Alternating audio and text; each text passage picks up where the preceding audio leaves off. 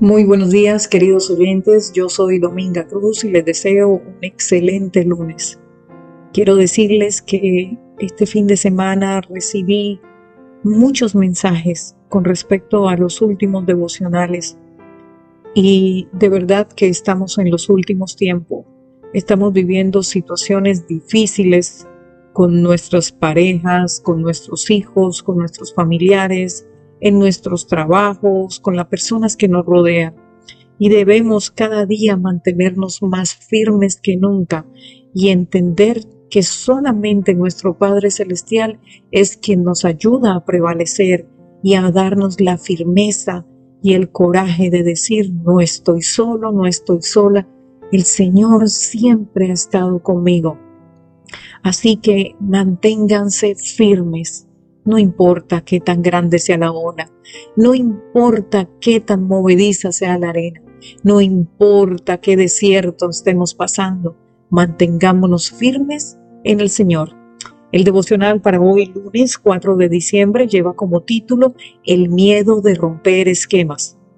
Antes que llegaran algunos de parte de Jacobo, comía con los gentiles, pero después que llegaron se retraía y se apartaba porque tenía miedo de los circuncisos. Segunda de Corintios 2.12. La circuncisión llegó a considerarse como un pasaporte para la salvación. Pablo no se oponía a la práctica de la circuncisión, sino que se le obligaría a los gentiles a practicarla con el fin de aceptarlos como cristianos. Cuando Pedro visitó Antioquía de Siria, la primera iglesia gentil compartió amigablemente con ellos hasta que llegó un grupo judaizante, judíos cristianos en obligación a los gentiles a practicar rituales judíos antes de aceptarlos. Aunque ya estuvieran bautizados, los judaizantes los consideraban pecadores y evitaban asociarse con ellos. La actitud de Pedro de cambiar imprudentemente su comportamiento hacia los gentiles cuando llegaron los judizantes podía poner en riesgo la nueva fe, apoyando la idea de que la muerte de Jesús no era suficiente para la salvación. Pedro sabía que no había diferencia entre gentiles y judíos conversos. Dios se lo había mostrado en visión. Vosotros sabéis cuán abominable es para un judío juntarse o acercarse a un extranjero, pero a mí me ha mostrado Dios que a nadie llame común o impuro. Hechos 10:28. La Iglesia había decidido en el concilio de Jerusalén no exigir el cumplimiento de las leyes judías a los gentiles conversos, Hechos 15, 28 y 29. Pero por miedo al que dirán, ignoró la voz de Dios y la decisión de la Iglesia. Temía ofender a sus compañeros y compatriotas judíos con su conducta. Su miedo fue superior al temor de Dios. Nunca comprometas la verdad por complacer la cultura o mantener la unidad. El temor a la gente es una trampa peligrosa. Proverbios 29, 25. Si para complacer una relación de amistad, amor, trabajo necesitas poner en riesgo tus creencias, estás pisando un terreno muy peligroso. Pedro temía que los hermanos judaizantes malinterpretaran el proceder y se opusieran a su liderazgo cuando regresaran a Jerusalén. Cedió a la presión, puso en peligro el Evangelio y creó división en la iglesia. Por eso Pablo no lo acusó de ser hipócrita.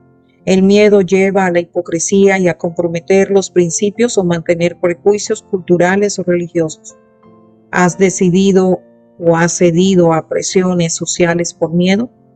¿Has comprometido tus principios por miedo a perder a tus amigos, compañeros de trabajo? Si es así, es hora de hacer un alto y romper esquemas.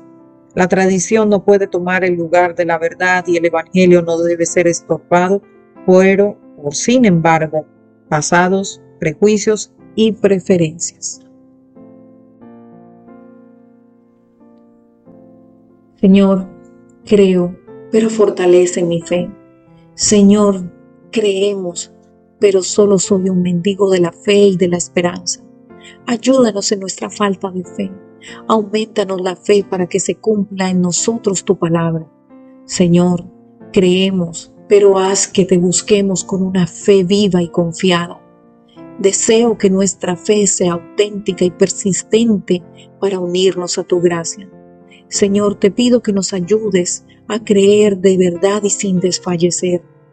Señor, que cuando vea que mi fe se apaga, o que se tambalea, envía tu Santo Espíritu sobre nosotros, sobre mí y mi familia, para que se haga renacer. Señor, no permitas que me cierre en sí mismo, sino que me abra a tu gracia, a la recepción de tus dones, a las bendiciones que me envías. Señor, en tu bondad, en tu amor, en tu misericordia, y por eso te confiamos nuestra vida y la de los, todas las personas que están a nuestro alrededor. Señor, te suplico que nos perdones. Señor, queremos hacer tu voluntad. Señor, queremos ir en busca de cómo tú tratas de hacer que se encuentre conmigo cada día tu benevolencia. Señor, no permitas que este mundo nos invada y nos haga desfallecer y complacer a otras cosas o situaciones por miedo. Señor, ayúdanos, manda tu Santo Espíritu para andar siempre en tu presencia, Señor.